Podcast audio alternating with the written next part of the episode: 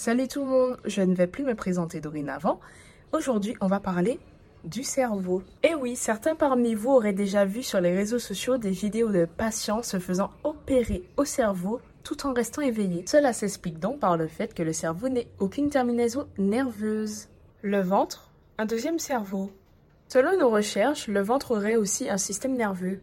En effet, environ 80% des messages envoyés au cerveau tels que la faim et la douleur partiraient du ventre. Hmm, je comprends mieux pourquoi j'ai failli m'évanouir en me perçant le nombril. Le cerveau serait-il un menteur?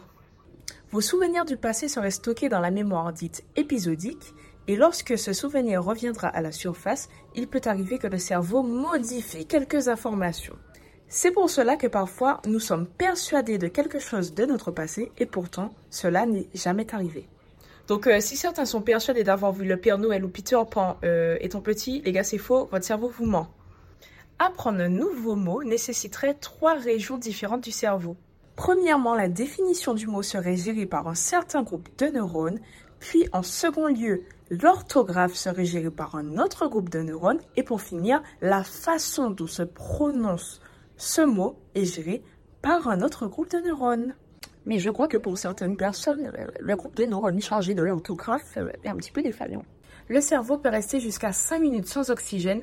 Au-delà de ces 5 minutes, les lésions sont beaucoup plus sérieuses et vous avez plus de chances d'être à l'état de légumes.